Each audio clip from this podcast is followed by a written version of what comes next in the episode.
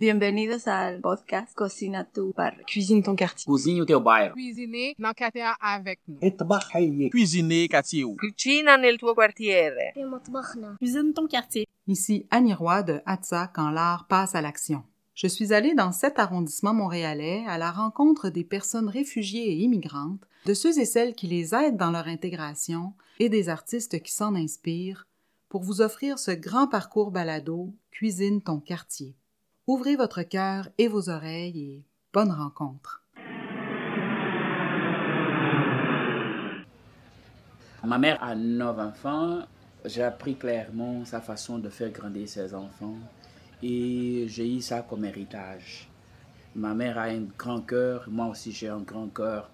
Ça, c'est la seule raison qui fait qu'une personne puisse être au milieu de beaucoup d'enfants et le faire grandir avec la justice possible. J'ai quatre enfants, j'ai laissé un un autre enfant au pays qui a cinq ans, ça c'est la, la plus jeune. J'ai mon garçon de 9 ans, une fille de 13 ans et une autre fille de 15 ans. Bonjour, je m'appelle Bernabé Mwamba. Bienvenue dans les balados Cousine ton quartier, Montréal-Nord. Avant de venir ici, j'ai habité en Angola euh, avec mes quatre enfants. Pour des raisons politiques, j'étais obligé à quitter le pays. En 2017, je suis arrivé ici à Montréal, où je continue à habiter. Ça fait déjà trois ans que j'habite à Montréal et pour la première fois, j'ai eu la chance de participer dans un événement où je devais faire des échanges culturels. Aujourd'hui, en sachant que cette organisation existe et que j'ai eu la chance de cuisiner mon quartier, je me retrouve chez moi, que j'ai un sentiment de, de être à la maison. En fait, quand je dis raison politique, euh, normalement, jusqu'en 2017, on avait un pays, un, un président qui est resté au pouvoir à plus de 37 ans. Avant qu'il devait quitter le pouvoir, le pays euh, était complètement bouleversé. Beaucoup de pression sociale. Et jusqu'au jusqu'au moment, le pays continue à vivre ça. Même si le président qui est resté au pouvoir 37 ans est déjà quitté, mais le pays continue à être dans une situation d'instabilité.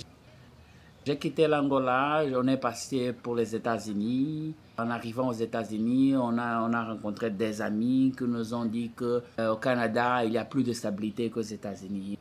On a quitté le- les États-Unis pour revenir à Montréal. Aux États-Unis, j'étais à la ville de Maine où j'ai demandé une formation à la personne qui m'a reçu là-bas, un ami.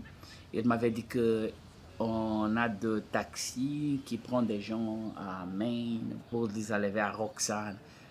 Mais dans ces parcours, les taxis ne savaient pas où aller, ne savaient pas où les Roxane étaient.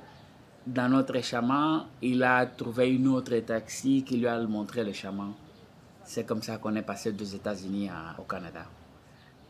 En rentrant au Canada, on a écouté les policiers, les gendarmes qui sont venus nous, nous voir.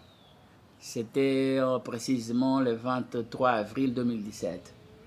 Une fois dans les côtés du Canada, ils nous ont pris pour quelques moments pour euh, faire quelques déclarations, signer des documents, avoir quelques instructions aussi.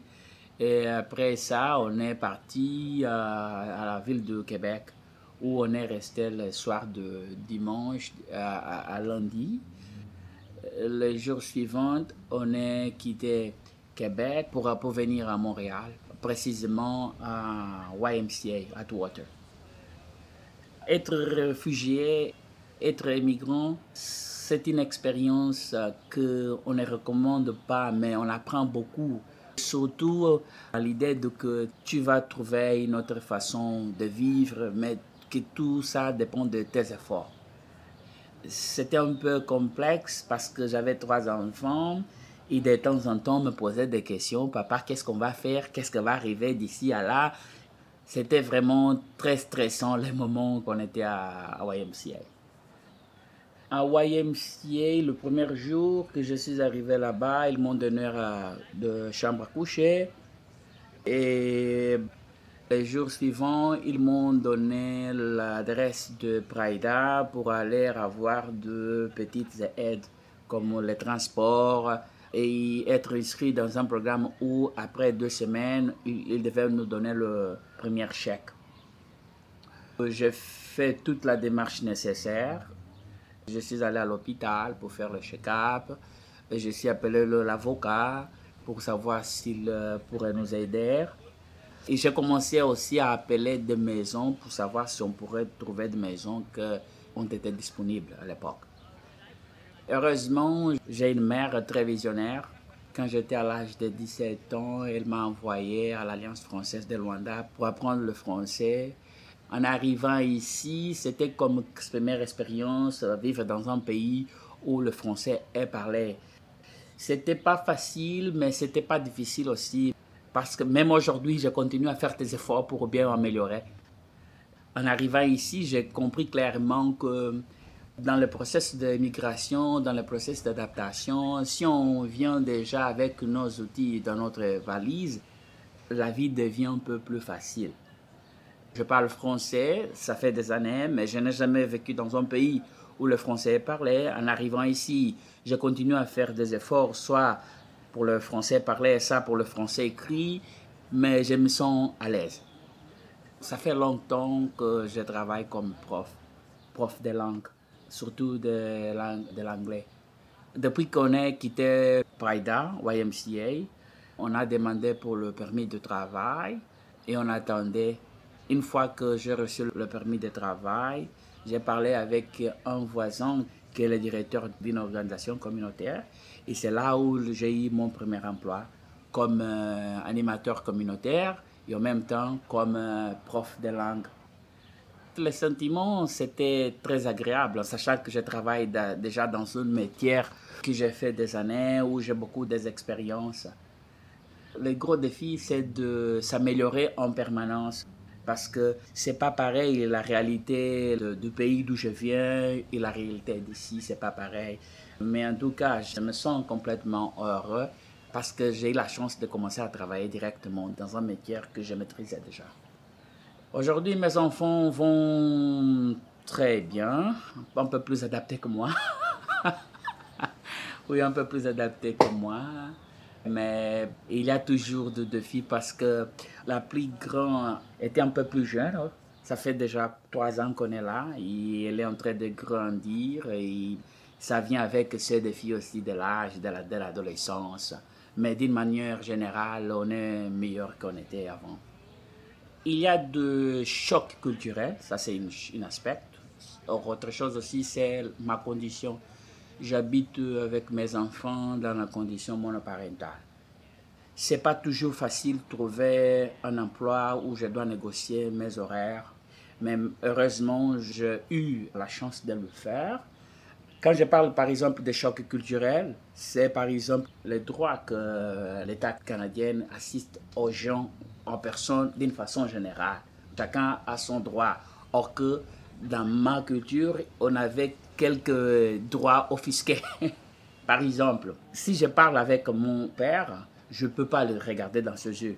Mais en arrivant ici, on, a compris clairement que si on se parle, il faut qu'on se regarde pour que on puisse euh, être connecté dans le sens que, bon, on se comprend clairement qu'est-ce que nous sommes en train de se dire. Pour moi, ça, c'est un choc culturel mes enfants aujourd'hui peuvent me garder. Ça, c'est une chose que je ne pourrais pas faire avec mes parents. Qu'est-ce qui est encore motivateur? C'est le changement que moi, en tant que père, dois faire, s'adapter à la nouvelle réalité. Au niveau de l'intégration, en anglais, on dit people are people all around the world. Pour moi, l'intégration, ça, c'est quelque chose qui doit arriver. On ne peut pas généraliser le comportement des gens définitivement, on va avoir de bonnes personnes à côté de nous, de mauvaises personnes à côté, à côté de nous, mais ça reste toujours à nous de voir quelle est la, manière, la meilleure façon de se relationner avec ces gens. Dans un processus d'intégration, ça arrive aussi Québec, pour moi, il n'y a pas aucune différence. Dans mon chemin, je trouve des bonnes personnes, des mauvaises personnes. Et une fois que je constate quelle est la situation, je trouve toujours un moyen de m'adapter avec la situation. Le fait de voir euh, mes enfants se rester de plus jeune âge, ça c'est quelque chose que nous fait tous Québécois, dans le sens que je suis en train de changer ma façon d'être à cause de la nouvelle réalité qu'on habite ici. Si je change ma façon d'être, si je change quelques éléments de ma culture, ça veut dire que je suis en train de m'adapter là où je suis.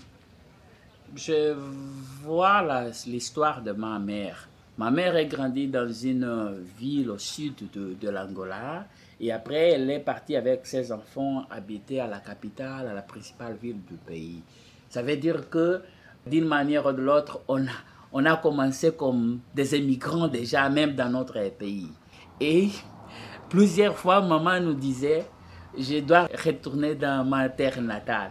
Et on lui disait, maman, non, mais non, c'est pas possible. Maman, maman, non, c'est pas possible. Comme je vois, ce que c'est arrivé avec ma mère, ça se passe avec moi.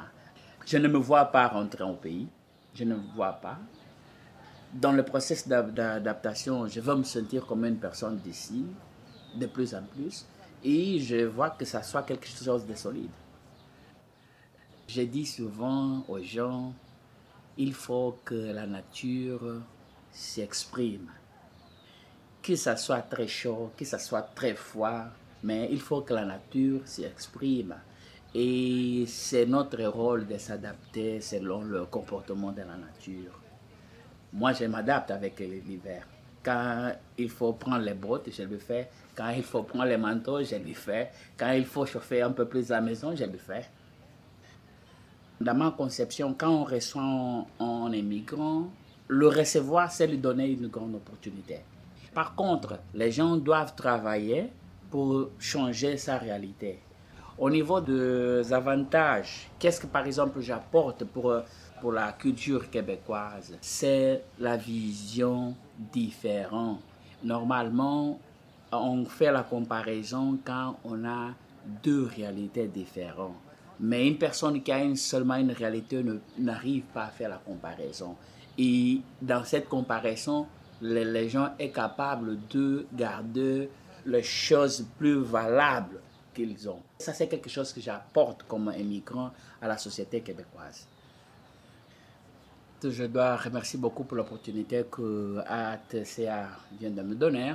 Si j'ai un mot à partager avec les autres, une façon que j'aimerais de voir le monde d'ici à 5 ans, à 10 ans, c'est que les gens soient capables de comprendre que la façon que on est aujourd'hui, ce n'est pas la dernière façon on peut toujours s'améliorer dans tous les sens. Si chacun de nous a cette façon de voir les choses, on apporte toujours en, plus à la manière de vivre au monde. Merci encore de votre écoute.